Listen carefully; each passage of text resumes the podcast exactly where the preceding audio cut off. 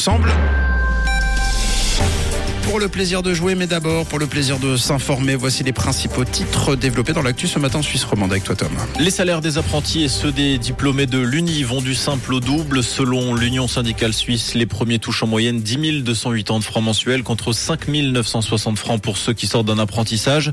Un économiste de l'Union syndicale suisse s'inquiète de la baisse du pouvoir d'achat des employés sortant d'un apprentissage. Il estime par ailleurs qu'à terme, seuls les universitaires pourront encore vivre dans une ville comme Zurich.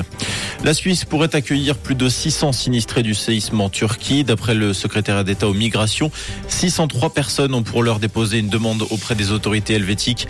Berne déclare traiter ces requêtes en priorité. Les requérants doivent de leur côté remplir un formulaire, pour passer par une procédure de visa accélérée. Toutes les demandes sont examinées individuellement. Et puis aux États-Unis, un nouvel objet volant a été abattu par l'armée américaine. Il s'agit du quatrième en moins de 10 jours.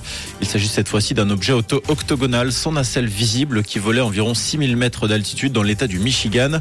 Bien qu'il n'ait pas été considéré comme une menace militaire pour le sol, il a été abattu par un avion de chasse car son parcours et son altitude auraient pu représenter un risque pour l'aviation civile. Et on vous donne rendez-vous dès 7h pour tous les titres développés. Une couleur. Une couleur. Une radio. Une radio.